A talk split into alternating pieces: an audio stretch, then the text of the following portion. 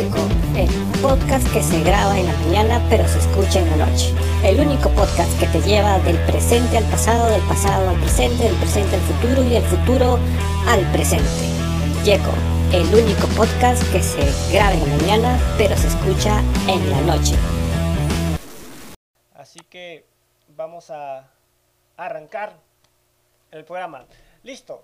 A ver, obviamente que este programa se va a colgar y luego va a salir igual por, por las otras eh, redes, va a salir igual por, por, YouTube y por las demás eh, bandas, ¿ok? Así que este, vamos a, a, ver, vamos a ver, a ver. Eh, habíamos hablado la última vez, la última vez habíamos empezado a conversar y hablar sobre cómo era este nuestros inicios, por decirlo así, en el tema de, los videojuegos. O sea, cuáles eran nuestras experiencias, cuáles eran nuestros, nuestras anécdotas en, en, lo que eran el tema de, videojuegos. Y, eh, y a muchos les pareció divertido, ¿no? Nos hemos divertido con, todas las anécdotas que hemos tenido, nos hemos divertido también con, con las con las historias que hemos ido eh, eh, viendo.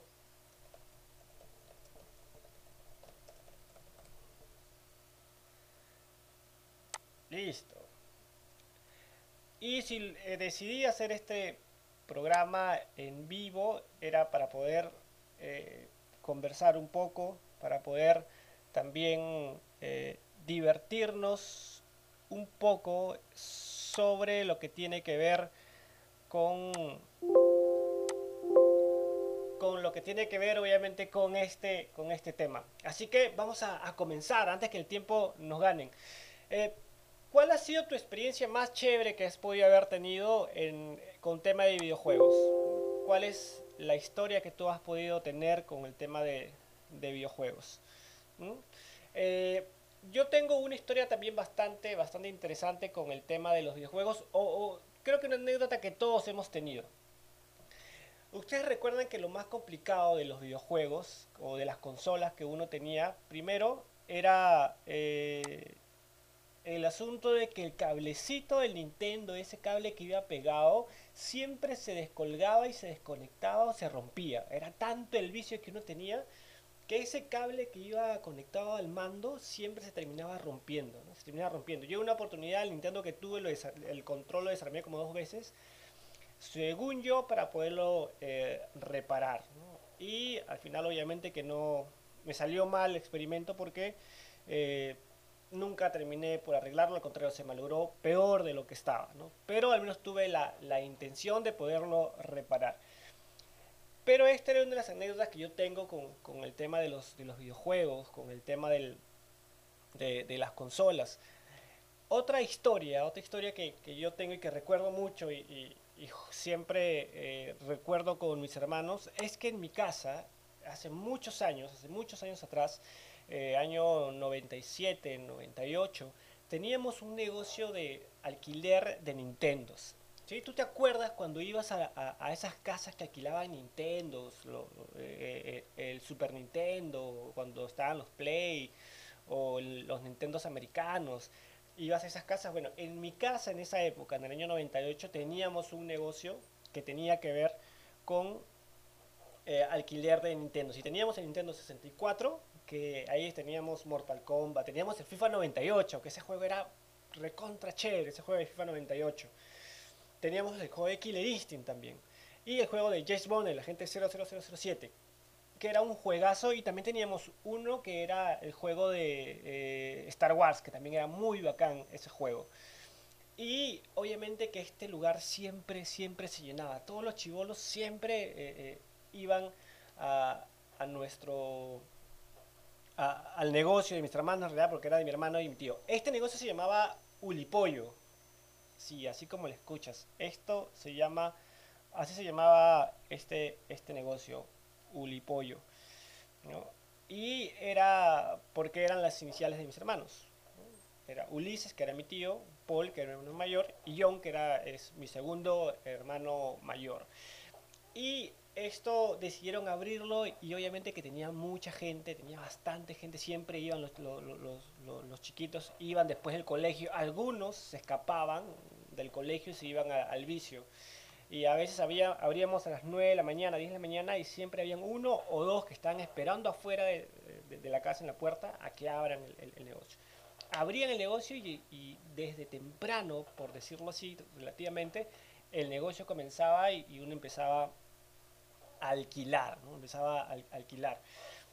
Y lo divertido era pues que, todos los chicos tenían anécdotas, tenían historias. Había uno que eh, eh, era el gordo Michael, el gordo Michael, que era un, gordito pero que sabía jugar un montón, jugaba bastante. Y un día rompió una silla, justo eso me estaba acordando ayer con, con mi mamá. Después teníamos a alguien que se llamaba Cuau, otro que se llamaba Caresueño, pero todos ellos tenían historias y y siempre se chocaban en el mismo lugar y siempre iban a jugar. Y esto era pues todo una aventura, era algo bastante, bastante chévere, era bastante bacán poder tener esta interacción con, con los chicos. Entonces, otra de las historias que tengo es ese, es el negocio del ulipollo, donde los chicos iban a jugar e iban a enviciarse e iban a hacer todo esto. Eh, luego, obviamente, que si, si, tú recuerdas muy bien eh, esta época, la debes de recordar porque seguro has, jugado pues lo, los juegos como por ejemplo el juego de Mortal Kombat, ¿no? ¿Quién no, ¿Quién no ha jugado este juego que tú ves acá de Mortal Kombat? Que era un juego bastante bacán, que fue el, lo que habíamos conversado eh, la semana pasada, o el día miércoles, que este juego pues todo el mundo tenía que hacer con este juego porque era el wow, ¿no? Como les comenté el, el, día miércoles, es un juego donde era sangriento, donde había violencia, había de todo. Era un juego bastante, bastante chévere, ¿no? Y tenías todos los peleadores, los combos, tú podías ver todos acá y pasar los mundos, entrar a esto, pues era algo bastante divertido. Otro de, los juegos que obviamente también habíamos eh, conversado era este de acá, este juego de acá que era el juego de, de, de Mario Bros. Entonces, ¿quién, quién no, no, recuerda este juego? Ese, ese que ustedes están viendo ahorita ahí, ese que están viendo ahorita ahí, es eh, la primera etapa, ¿no? Es la primera fase de Mario Bros. Es la primera fase. Ven cuando, está, cuando empieza a saltar, cuando empieza a hacer sus cosas cuando va a agarrar, ese es, acá agarrar el honguito cuando está creciendo y sigue corriendo. Eso era lo chévere, matar a, esos, a, esos animalitos. ¿no? Luego agarrabas el, la florcita que te hacía eh, eh, disparar, que te hacía disparar, y empezabas a tumbar todos, todos, todos, todos, los arbolitos. Si es que te caías en uno de esos huecos, obviamente que perdías. Pero lo chévere era esto. Era un juego súper sencillo. Si ustedes, bueno, si los millennials o los chicos de, de eh, de 20, 15, hasta 12 años, quien esté viendo este, este juego, es un juego súper sencillo, sin mucha ciencia, pero ese juego, ese juego que ustedes ven allí, ese juego era la sensación, ¿no? Miren cómo mataban, el arte que había para matar, era un juego violento en realidad, si tú te das cuenta, mira cómo mata a todos los animalitos, ¿no? Era, creo que la Sociedad eh, Internacional de la Protección de Animales creo que no se, se, ha dado cuenta de esto, pero Mario Bros mataba animales, mataba animales. Pero era chévere, ¿no? Era, era bacán verlo, bueno, las plantas carnívoras, que era todo, todo, un, todo un show, era todo un suceso, pero era un juego recontra, recontra eh, divertido, ¿no? Y también, obviamente, el juego que conversamos era el juego de, Mortal Kombat. Pero quiero que me quiero eh, eh, que recuerdes cuál era tu peleador favorito, ¿no? ¿Cuál era tu peleador favorito en tema de Mortal Kombat? Mortal Kombat tenía jugado, buenos peleadores, tenía buenos combos. Les voy a recordar, o si, si este programa, cuando lo veas, porque el programa va a quedar grabado en el canal, si es que lo llegas a ver y tienes entre, entre 15, 20, 14, 25 años, este juego te va a parecer súper lento y quizás, y quizás, espero que no, de repente te va a parecer un poco aburrido. Por los bits, por la forma en cómo corre, por los gráficos, por los colores. Obviamente los juegos que, que, tienen hoy en día, que son en línea, los bits son mucho más rápidos, la resolución, los colores, todo, todo, todo lo que tiene que ver con sistema de, de, de juegos y lenguaje de juegos es mucho más sofisticado, obviamente. Así que quizás este juego te parezca recontra sencillo. Pero, pero este juego, este juego que tú estás viendo acá, este juego, eh, eh, voy a quitar esto acá para que lo puedas ver, ver mejor. Ese juego que tú ves ahí, en el año 95, 94, 92, 93, ese juego era la sensación, era la sensación. Claro que hoy ya está en Mortal Kombat 11 que es mucho, mucho mejor en gráficos, pero este juego en especial para mí es el más, el más divertido, para mí es el más chévere, porque de aquí comenzó todos los juegos de pelea, de lucha, de batalla, eh, eh, eh, en tema de, de, combinaciones de teclas, en todo, en todo esto que se puede conocer como encriptaciones de lenguaje para videojuegos, comenzó básicamente con estos juegos tipos Mortal Kombat. Y eran súper recontra divertidos, eran divertidos porque obviamente uno podía, no interactuabas al 100% como se, se, interactúa hoy, pero eh, porque cuando tú jugabas tenías que jugar con alguien al costado, si querías jugar dos personas, o jugabas con alguien más al costado y era chévere, no, no, como ahora que puedes jugar eh, en línea. Pero lo, el otro punto de esto, el otro punto de esto es que tú podías eh, con la otra persona podías estar en tiempo real, lo, empujabas, eh, eh, eh, era todo, todo, todo, todo, un show jugar este juego de, Mortal Kombat. Ahora, lo otro que yo nunca, no es que nunca entendía, pero lo, algo que siempre me daba risa era la cara que ponían cuando alguien jugaba. Quiero que, quiero que, recuerdes, y si puedes, me escribas ahora o después que, que veas la transmisión, ¿qué cara ponías tú o qué cara ponían eh, eh, las personas con los, con los que jugabas? Hay gente que ponía una cara por así de, de, éxtasis, de placer, ¿no? Cuando, cuando jugaban. Habían otros que podían jugar, estaban con el, estaban con el control y, y se movían con, con, el esto. No sé si viste que veían y, hacían esto y los movimientos para arriba, para abajo, ponían cara de preocupados cuando los ibas a matar. Parecía que los estaban golpeando a, a, a ellos, parecía que ellos estaban moviendo, que era un vacilón la cara que ponían, cómo, los gestos que hacían, los movimientos. Eh, no sé, yo, yo supongo que los que jugaban de esta manera creían que si moviéndose, el muñeco también se iba a mover, ¿no? Y eso obviamente nunca, nunca pasaba, eso nunca iba, iba a pasar. Pero era divertido, ¿no? Verlo, ver cómo las personas se movían así y cómo las caras que ponían. Otro juego que era bastante chévere, que, que era bastante, bastante eh, eh, vamos a quitar esto de acá, otro juego que era bastante chévere era el juego de FIFA, FIFA 98. Del, del, Nintendo 64. Nos saltamos del, del, americano, el DS, al Nintendo 64 bits. Que era chévere ese juego de FIFA 98. Eh, yo tengo que confesar algo, yo no soy muy, muy, muy, muy, muy adicto, que digamos, a los, a los videojuegos. No soy muy adicto a los videojuegos. Eh, de ahora, ¿no? de, eh, de los de antes, 80 y 90, sí me gustan más que los de ahora. ¿Por qué? No lo sé, pero me gustan más los juegos de antes. Y este FIFA de juego de, FIFA 98, perdón, de, Francia 98, el juego de, de, Nintendo 64 era un juego bien bacán, bien bacán. Primero porque para mí el mejor mundial o uno de los mejores mundiales que yo he visto en mi vida es el, el de Francia 98 que los siguientes programas vamos a hablar sobre fútbol y mundiales, que eso va a estar muy bueno. Entonces, como en el año 98, que fue en el Mundial de Francia, salió el juego en Nintendo 64, era bacán el juego, era una maravilla, eh, era muy bacán el juego de Francia 98. Y cuando salió, obviamente que en el local que teníamos en casa se llenaba de, de, de, de, de chicos y empezaban a jugar y hacer los torneos y no sé, no sé qué otra cosa más era uno de los juegos más bacanes que había en Nintendo 64. Después teníamos Contra, teníamos los juegos de, de carreras que eran también, también bacanes, ¿no? Cómo uno jugaba, cómo uno podía experimentar básicamente esa, esa diversión tan, tan sana, obviamente, eh, que había en, en, esa época. Y otra, otra historia que, que, que, que yo les puedo contar o que tenía en esa época era eh, que en la casa de mi abuela, obviamente a, dos cuadras, había donde alquilaban eh, Nintendo y, eh, y para yo ir a alquilar recuerdo que una vez mi abuela me mandó a comprar arroz y no recuerdo qué otras cosas más. La cosa es que yo quería jugar porque creo que no, no, no iba al Nintendo como dos o tres veces. Entonces lo que hice fue cuando mi abuela me dio el dinero para ir a comprar al mercado, tuve que cambiar los precios de, los productos que había comprado.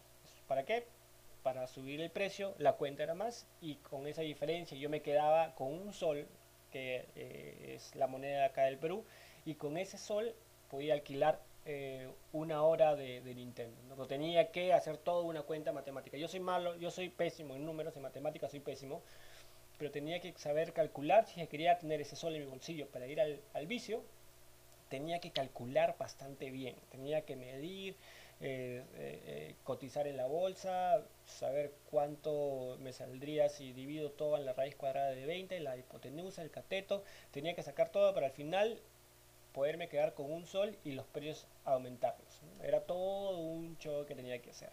Y obviamente que después lograba aumentar y me quedaba con ese sol. Con ese sol yo me iba a jugar al, vicio. Y era la hora más, más relajada, la hora más divertida que, yo tenía. Ahí obviamente que lo que hacía para poder tener toda una variedad, para poder jugar bastante, lo que yo hacía, jugaba 15 minutos de, calculaba mi tiempo, 15 minutos de, de Street Fighter, porque era en esa época. Eh, de Top Gear, el juego de Mario Bros. O alquilaba 15 minutitos de cada cosa para poder, obviamente, jugar, tener, jugar todos los juegos posibles. Y hasta que ya al final se terminaba y tenía que irme. Y cada tres días o cada dos días hacía eso con mi abuela. Me daba para comprar, iba a comprar, eh, subvaluaba los precios, porque eso hacía, y luego me iba al Nintendo. Entonces era algo bastante divertido, era, era todo todo, todo un show que uno podía tener con estos tipos de juegos. Pero los juegos más emblemáticos que siempre van a saltar, al menos los que son de, mi época, siempre van a ser eh, Mario Bros, Mortal Kombat. Este, van a, vamos a hablar, por ejemplo, como, como el juego que ustedes pueden ver al inicio, ¿no? ¿Se acuerdan de ese de, de Doc Hunt, ese cazapatos? Ese cazapatos que tenías la pistola del Nintendo que también era bacán, ¿no? También era bacán y ese cazapatos tú tenías que apuntarle al, pato desde la pantalla y dispararle. Yo hasta ahora no sé si es que era real que tú apuntabas y le dabas al pato o es que ya eh, la máquina ya estaba configurada de esa manera. No, no lo sé. es algo que no hay porque ya no, no hay ese aparato. Pero sí estaba este juego de la pistolita que también era muy chévere y era muy bacán. Pero eh, como te digo, hay muchas historias en cuanto a esto. Tú debes tener bastantes historias. No sé si te escapabas del colegio, si te escapabas de, tu casa, eh, si, no sé, si así como yo subvalabas los precios de los mercados para quedarte con un solo, para quedarte con, no sé, con, lo suficiente para poder ir a jugar a, las maquinitas. Entonces, ¿cuál, era, ¿cuál es tu historia en cuanto a este eh, tipo de, de juegos? ¿no? ¿Qué hacías, qué no hacías? Cómo era que tú te podías eh, divertir de una forma tan chévere ¿no? en aquella época, a pesar de que había un, sinfín de cosas eh, eh, alrededor, ¿no? ya sea pues malas juntas, qué sé yo.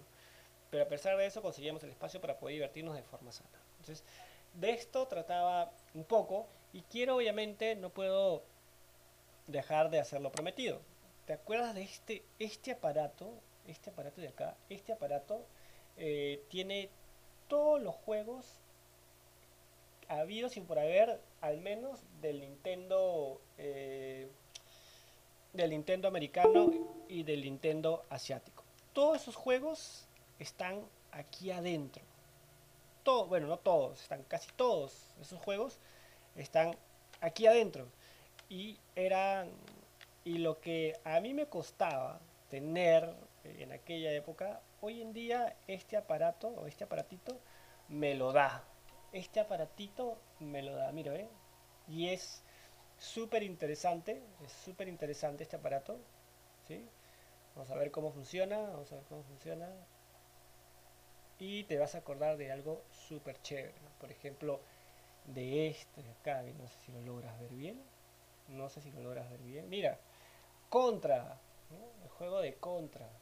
¿Te acuerdas de este juego? Era un juego súper, súper, súper bacán, mira. Súper bacán. A pesar que los gráficos eran bien, bien, bien, bien, bien lentos, o sea que los gráficos eran bien lentos, era un juego bastante divertido. Y todos estos juegos de aquella época sí están aquí adentro. Y es. Yo compré esto, lo compré ya el año pasado, recuerdo, lo compré el año pasado, me costó súper barato, creo que me costó algo de.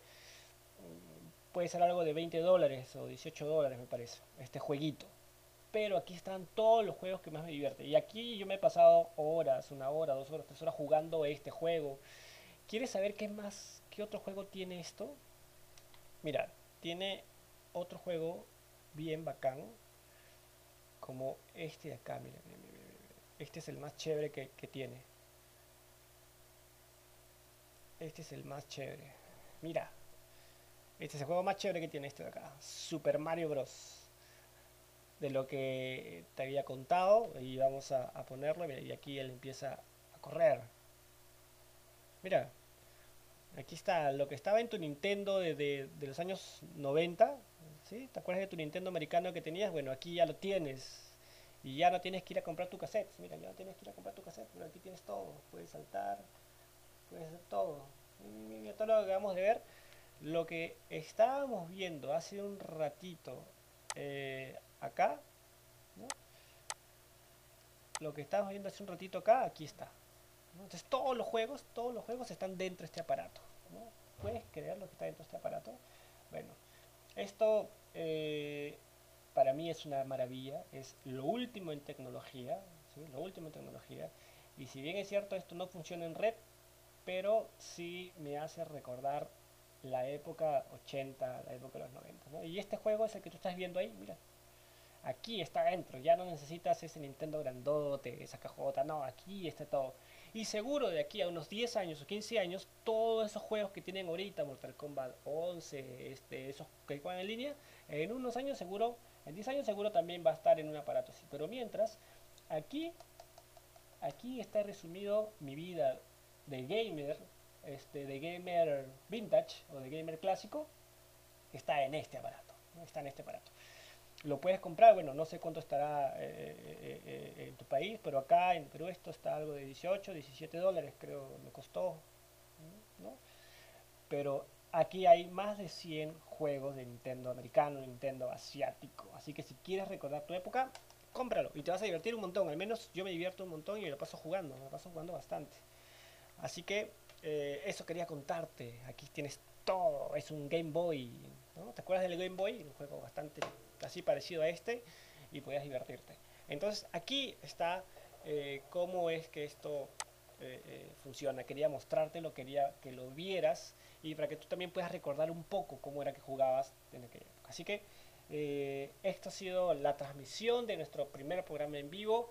gracias a los que han podido entrar, ¿sí? gracias a los que han podido entrar. Esta va a quedar grabado en nuestro canal. Luego lo vas a poder ver, obviamente. Pero si eres ochentero, si eres noventero, yo te aseguro, te aseguro, te aseguro que este programa y este jueguito te van a divertir un montón. Así que ha sido todo, ha sido todo por, hoy. No quiero quitarles o perder más tiempo, pero eso sí, yo igual yo los dejo y eh, me voy a quedar jugando un ratito más con este aparato. Así que eh, nos vemos. Bye, bye. Gracias a todos por, por entrar y cuando vean el, programa, eh, si puedes darle, darle like a la página, te lo voy a agradecer. ¿ok? Así que nos vemos. Bye, gracias.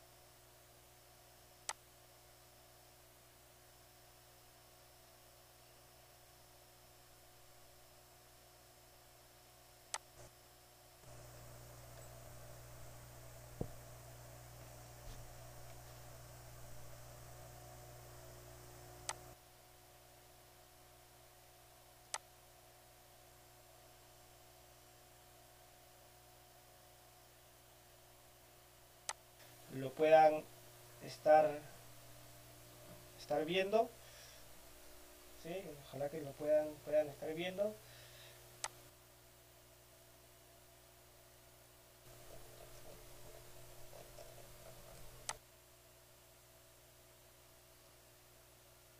Que otros nos puedan ver, ¿ok? Para que otros nos puedan ir viendo y hacer algo interesante. Ok, hacer algo interesante. Así que vamos a ver, vamos dos espectadores en simultáneo. Hay 8, bueno, 9, hay 10 en simultáneo. Eh, así que vamos a comenzar nuestro programa. Si ve la escenografía, está un poco ambientada lo que queremos hacer, si es que la logran que la logran ver, que logran ver la, la sonografía, está ambientada con lo que queremos ver, con lo que queremos conversar el día de, hoy. Así que vamos a arrancar el programa. Listo. A ver, obviamente que este programa se va a colgar y luego va a salir igual por, por las otras eh, redes, va a salir igual por, por YouTube y por las demás eh, bandas, ¿ok? Así que este vamos a, ver, vamos a ver, a ver.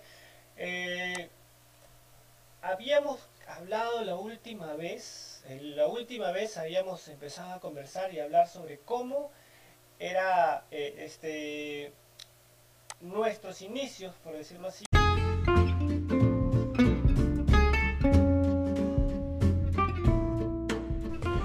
Hola, este es un pequeño paréntesis del programa de GECO, nada más que para desearles un feliz aniversario a todos los fans de Volver al Futuro.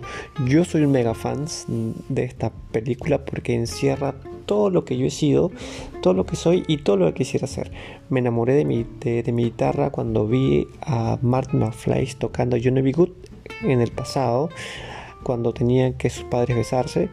Luego también me empezó a gustar la patineta y una serie de cosas y aventuras y historias que han hecho que esta película se vuelva parte de mi vida, tanto de mi infancia, de mi juventud, mi adolescencia, mi vejez.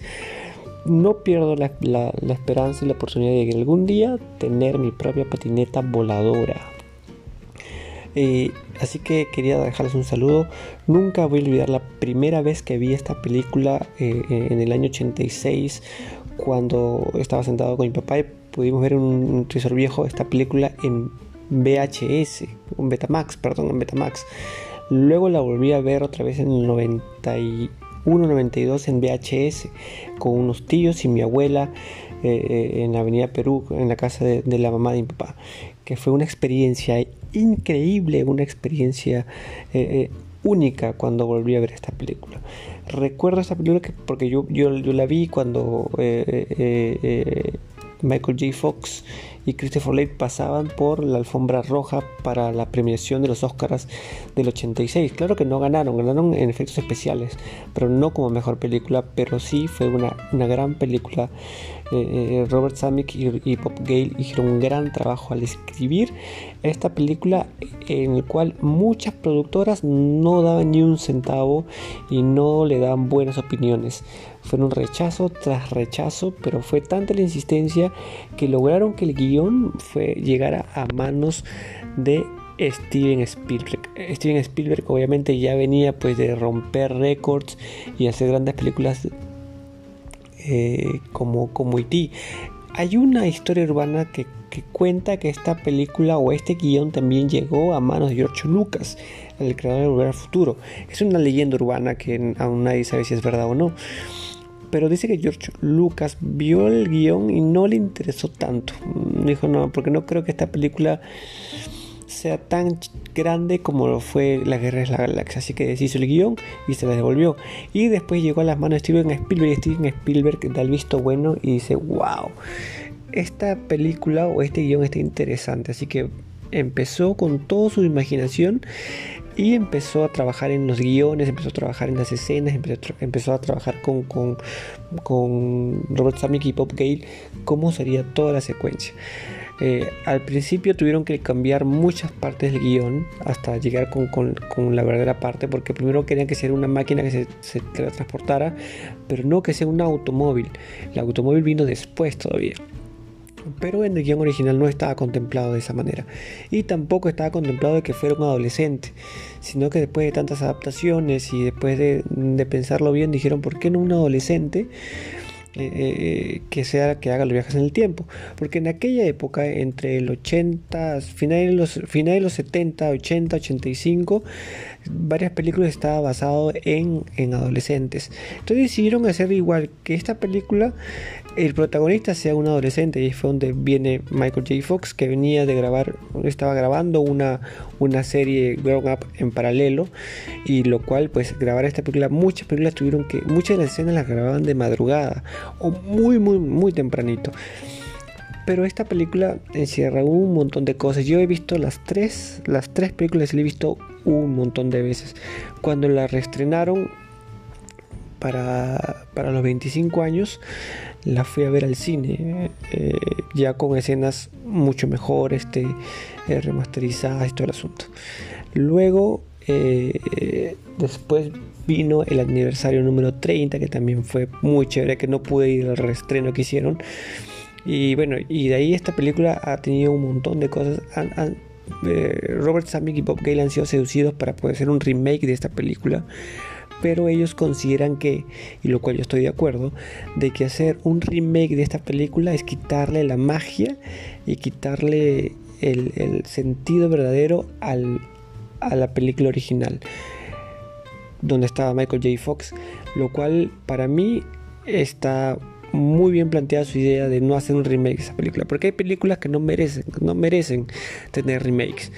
No sé si ustedes recuerdan, pero Carrie, Extraño Presentimiento, tuvo un remake que para mí fue desastroso. No, no, no sirvió. Eh, y hay muchas películas que han tenido su remake que no funcionan. O sea, yo creo que esta película debe mantenerse así. Pueden hacer remasterizaciones y todo y, y, mejorar la, edición, sí, pero nunca remasterizarla, perdería la magia. Eh, pero sí se dieron el guion para que en Broadway hagan el musical de Volver al Futuro que por lo que he escuchado en los comentarios está muy bacán, está muy chévere eh, eh, eh, la película, la escenografía, la escena, la musicalización y todo. Dice que está muy bacán. Habría que, verla después porque creo que la van a colgar en un momento. Creo que YouTube planea comprar los derechos para poderlo, para poderlo poner en su plataforma.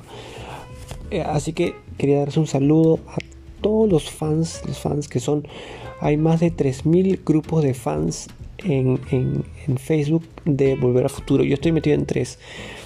Eh, así que para todos los fans un gran saludo de aniversario. Así que Geco, el programa que te lleva del presente al pasado, del pasado al presente, del presente al futuro, del futuro al presente, es un programa con un poco de tributo a esta de Volver al Futuro. Así que quería dejarles este pequeño paréntesis y nos vemos ahorita. Este este pequeño paréntesis lo estoy grabando ahorita a las. son las 24 horas, ya es la medianoche, pero quería dejar este pequeño paréntesis. Así que gracias a Steven Spielberg, a Robert Zemeckis, a Bob Gale por darnos una tremenda joya y una película que nos, nos enseña más de un montón de cosas. Nos enseña cómo el presente eh, eh, se relaciona con nuestro pasado, porque lo que hacemos en el pasado va a relucir en nuestro presente y se va a transfigurar otra vez en el futuro. Así que es una gran película con muchas cosas interesantes. Así que un saludo, gracias y nos vemos hasta el programa de los mundiales, acuérdate. Así que nos vemos, bye.